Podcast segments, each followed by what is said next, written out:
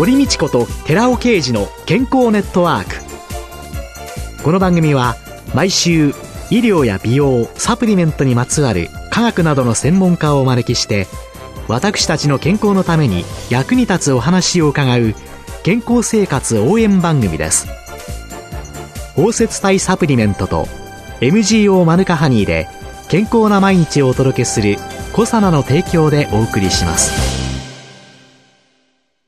コサナの商品をお求めの際はフリーダイヤル0120-496-537までぜひお電話ください。体の節々が気になりだしたらコラーゲン、グルコサミンを配合した環状オリゴ糖の力シクロカプセル化スムースアップお得な定期購入もご準備しております。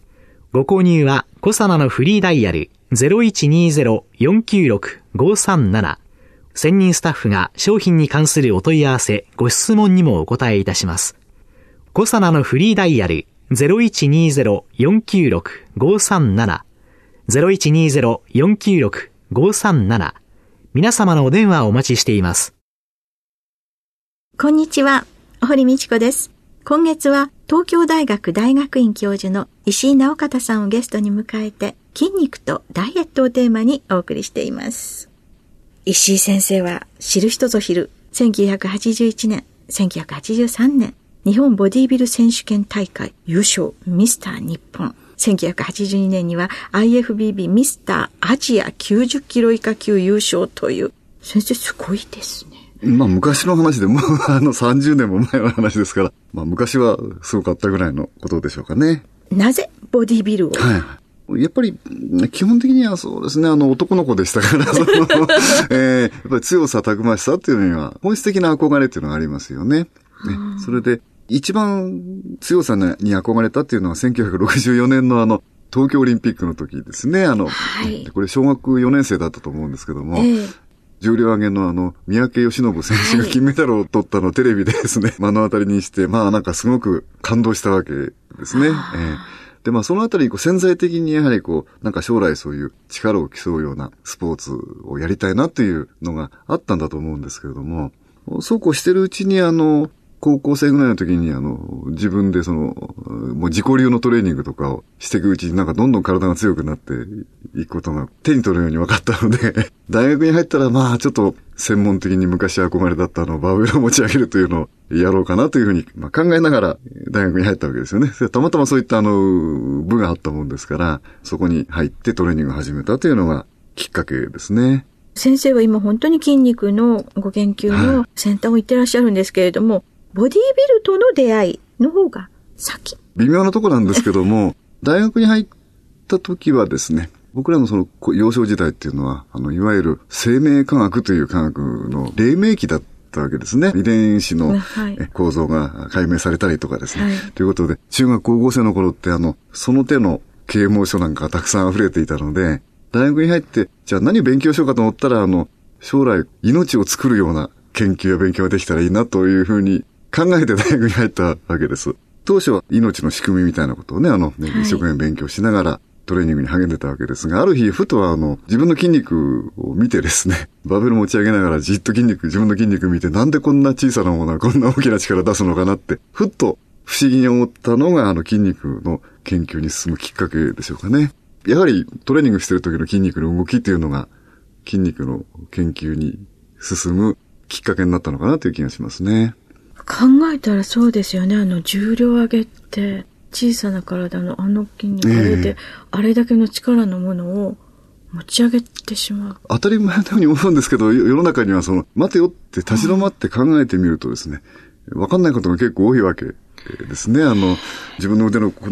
筋肉、ね、そんな大きなものじゃないんですけどもね、こう重たいバーベルをギュッとこう持ち上げたりできますでしょ。そう言われると、えはぁって思うんですけど、えー、凡人の私としては、はあ、思いの持ってんな、だけで、えー、あそこが、こう、いろんなものに対する興味とかあれに近づきが出てくるんでしょうね。体の中で何が起きてこんなことができるのかなって思って、当時のね、その、まあ、まあ学生ですからね、調べられる範囲は限られてますけども、えー、まあいろいろこう調べてみても、本当のところはわかんないんですよね。まだ当時はどうして筋肉が力を出すのかという仕組みっていうのは十分に解明されていない時代でしたので、はい、あ将来じゃあ筋肉のことをですね、調べたいなっていうふうに思ったわけですね。ボディービルと、そうですね、ええ研究、はい。でもそのボディービルの魅力っていうのは？自分が向上しているということがすごく手に取るようにわかるわけです。重さが上がるだけじゃなくて、体が変わっていくわけですよね。あの、なんかこう、みるみるね、こう、えー、みるみるということって簡単ではないんですけれども、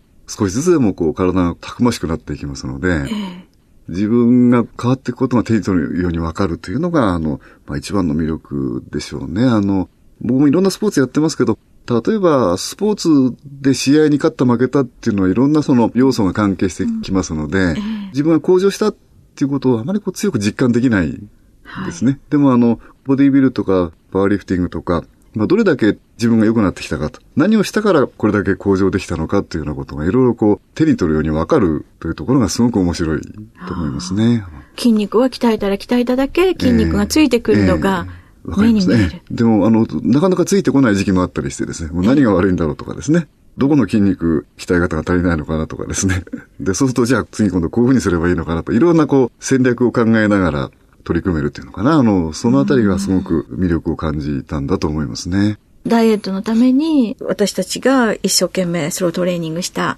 時に、体のちっちゃな変化に喜びを感じていく、それが続けられるコツですよって先週教えていただいたんですけれども、これはもう先生ご自身がそういういろいろな体験の中で喜びを、そそのやっただけの効果っていうのを感じていらっしゃった。そういうものがあるはずですよっておっしゃってくださってる。もう何事にもやっぱりこう、小さなものでもいいので、成功体験っていうのが大事なんですよ。失敗続きだと絶対にこう、やらなくなりますし、あんまりあの、効果がないとね、これ本当に続けてて効果あるのかなって疑問に思ったりしますよね。ですから、あの、まあ、小さな成功体験を積み重ねていくうちにすごく大きな成功になるという、そういうことでしょうかね。でも先生、その先ほど実際にやっていて筋肉がそれほどつかなくなった時、えー、何がいけなかったんだろう？どうしたらいいんだろう？って、いろいろ考えるでしょっとおっしゃってくださったんですけれども、はいダイエットなんかもこうやっていって思うようにいかなくなってしまって、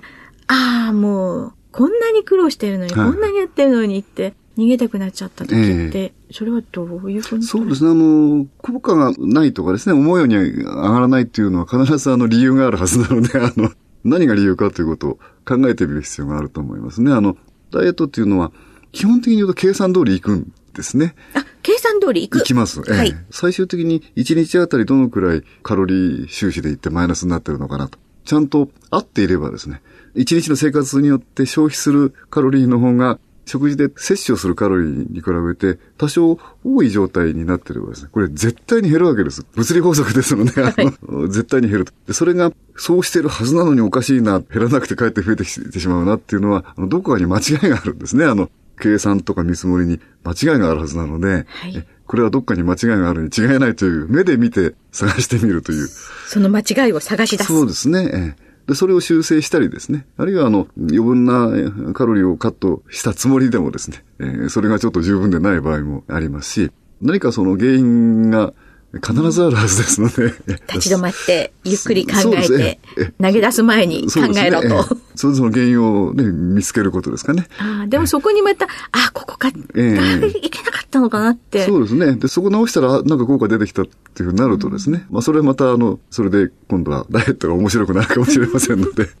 先生、最初は健康というようなところでの転倒予防とかっていうのことをおっしゃってたけれども、はいはいいつ頃からダイエットが変わる、うん、最初はあのトレーニングをしながら筋肉の縮むといいますかね、収縮をする仕組みに興味を持って長いことその研究をしてたんですね。でそれがあの途中から今度はトレーニングするとなんで筋肉が太くなるのかっていう、そういうテーマに変わったわけです。で、あの、実はトレーニングすると筋肉太くなるってあの、昔から当たり前と、重たいものを持ち上げてれば筋肉太く強くなるって、多分子供でもあの、直感的にわかるようなことなんですけど、これもまた待てよって立ち止まって考えてみるとですね、筋肉の中で何が起きてなぜ太くなるのかって、実は分かってないんですね。現在でも100%分かってないです。あ、結果だけで。ええ。断片的には分かってるんですけど、はい、も完全なストーリーにはまだなってないんですね。トレーニングすると太く強くなっていく仕組みっていうのはちゃんと分かるとですね、筋肉を太くしなくちゃいけないような人なんですけども、いろんなその事情でですね、病気があったり、まあ年齢の問題があったり、はい、いろんなところでその、確かに筋肉を太くするっていうようなオーソドックスな筋トレができない人でもですね、はい。その筋肉が太くなる仕組みを上手に刺激をしてあげるような運動をすることで、あの、筋肉が強化できるんじゃないかという、そういうことにつながるわけです。そういうあの、研究の結果生まれてきたのがスロートレーニングのようなやり方。重たいものは使わないんですけれども、筋肉が太く強くなっていくという、そういうメカニズムに対してはきちっと刺激を与えてくれるという特徴があるわけですね。で、そういうようなことをやってるうちに、その、健康のための筋肉作りとかですね、そういうことの方が世の中としては重要が大きいので、そういう方面で、まあ、いろいろと講演をしたりとか、そういう機会が増えてきたということですね。うん、あの、ボディビルというのをみんなが頑張ってすれば、はい健康になれるあ、で、それはね、スポーツをやってる人はみんな健康かっていうのと同じですね。やっぱりこう、人と競うとかね、そういうあの、競技となってくると、あまり健康なんて考えてらんないわけですよね。でむしろ、普通の人じゃない、今できない極端なようなことをやって、優劣競うみたいなところがありますので、どうしても競うスポーツっていうのはね、あの、はい、もう少しこう、健康のことは目をつぶってでも無理をしてっていう、そういう意味合いがどうしても出てきてしまいますね。はい、例えば、ボディビルをすれば健康になるっていうんではなくて、はい、その健康づくりのためのボディビルをするという、そういうことのが大事ですよね。健康づくりのためのボディビル。えーえ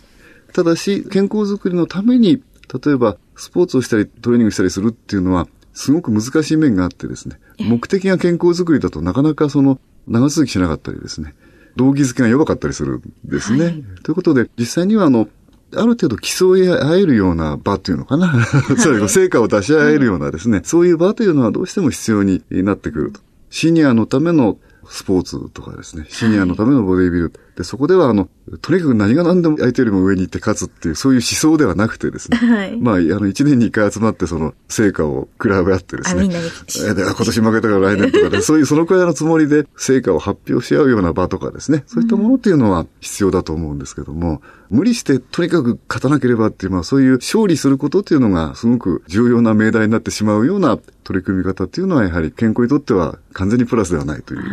そういう考えが必要だと思いますね。楽しみながらやる。そうですね。ただ楽しければいいっていうののでもないんですね。楽しさだけを追求するとなんかこう、うん、やってて楽しいゲームのようなものに目が行きがちなんですけれども、はい、例えば筋力トレーニングにしても、おそらくジョギングなんかにしてもそうだと思うんですけども、その、運動してる時に雑念がなくなるんですよ。それ、あの、余計なことを考えると、るとバーベル上がりませんし、走ってる時はやっぱりその、走ることにすごく意識が集中できるので、雑念を取り払って、ある一つのことにぐっと集中できるっていうのが、すごくいい効果があるんじゃないかという気がしますね。あの、例えばこう、禅と同じような効果があるんじゃないかっておっしゃる人もいるぐらいですので。筋肉だけではなくて、精神的なものに対する影響、いろいろあるんですね。今週のゲストは、東京大学大学院教授の石井直方さんでした。来週もよろしくお願いいたします。お願いします。続いて、寺尾刑事の研究者コラムのコーナーです。お話は、小佐野社長の寺尾刑事さんです。こんにちは、寺尾刑事です。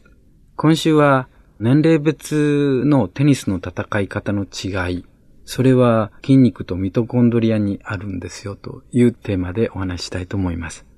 私は日本テニス協会に属してまして、全国のベテランテニスのトーナメントに出場しています。昔は全国の大会に出るようなことっていうのは考えもしなかったんですけども、徐々に出ても少しは勝てるかもしれないと思い始めて出ることにしたわけです。ベテランテニスっていうのは35歳から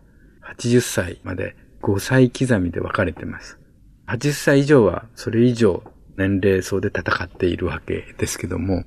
こういうように5歳刻みでテニスをしてるのを見ていくと、面白いことが私分かってきたんです。35歳の人のベテランテニスの戦い方と、70歳とか75歳以上のテニスの戦い方って全然違うんですね。35歳の人ってのは、まだ20歳の頃のテニスがそのまま残っていまして、パワーで勝負するテニスをやってます。ところが、70歳を過ぎると、非常にソフトでミスをしないで、我慢強く続けて、最終的に粘り勝ちをするっていうような戦い方になります。年齢でどうして試合の仕方が変わってくるのかっていうことを考えてみたんですけども、一つには筋肉の違いがあります。筋肉って白筋と赤筋っていうものがある。白い筋と赤い筋と書くんですけども、白筋っていうのは速筋、速い筋とも呼ばれまして、ミトコンドリア持ってないですね、この筋肉にはね。ミトコンドリア持ってなくて、急速な運動で、解凍系だけでエネルギーが産生されてるわけですね。瞬発的に出るわけですね。ですから、鶏などっていうのは、発筋が多いんですね。とっさに危険が起こるわけですから、危険から逃れようとするということで、鶏なんかは発筋が多い。即エネルギーが出ないとダメだということですね。一方で、石器の中にはミトコンドリアが多いんですね。これは長距離ランナーとか渡り鳥とか、長いこと運動を持続させる。このためにはエネルギーを大量にゆっくりと出さないといけないということで、その人たちには接近が多い。35歳のテニスプレイヤー、戻りますけども、35歳のテニスプレイヤー、筋肉が本当に隆々としているわけですけども、その人たちってのは発筋の割合が多いんですね。ところが高齢者になっていくと、持久力の差が出てくるわけですから、細身の人が多い。これは接近の割合が高いためと考えられているわけです。つまり、発筋と側筋というように筋肉の違いが一つにはあるだろうというお話をしました。で、もう一つ、ミトコンドリアの数なんですけども、人間は60兆個の細胞からできているとよく言われます。多細胞生物であることをよく耳にすると思います。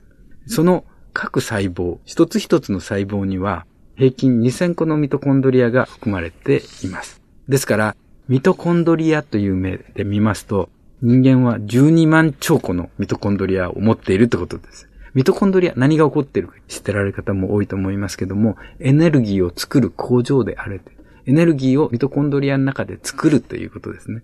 で、そのミトコンドリア、若い時には十分な量を持ってるんですけども、活性酸素によってじわじわと侵されていって、ミトコンドリアの数は年齢とともに減ってくるんですね。狭い意味合いでは、老化と言います。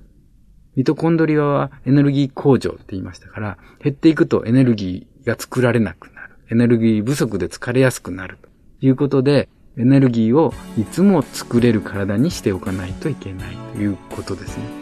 ちゃんとエネルギーに変換できないということは言い換えれば食べたものがそのまま残るわけですから太りやすい体質になっていくということにもなります。お話は小佐奈社長の寺尾啓二さんでした。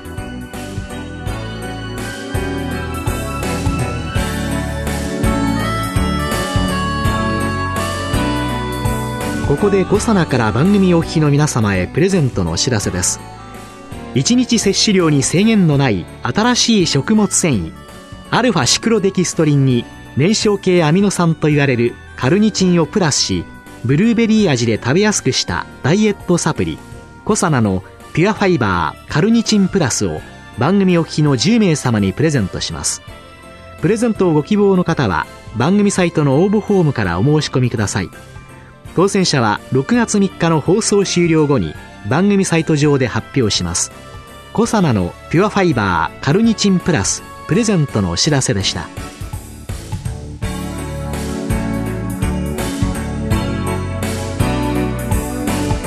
堀道子と寺尾啓二の健康ネットワークこの番組は包摂体サプリメントと MGO マヌカハニーで健康な毎日をお届けするコサナの提供でお送りしました。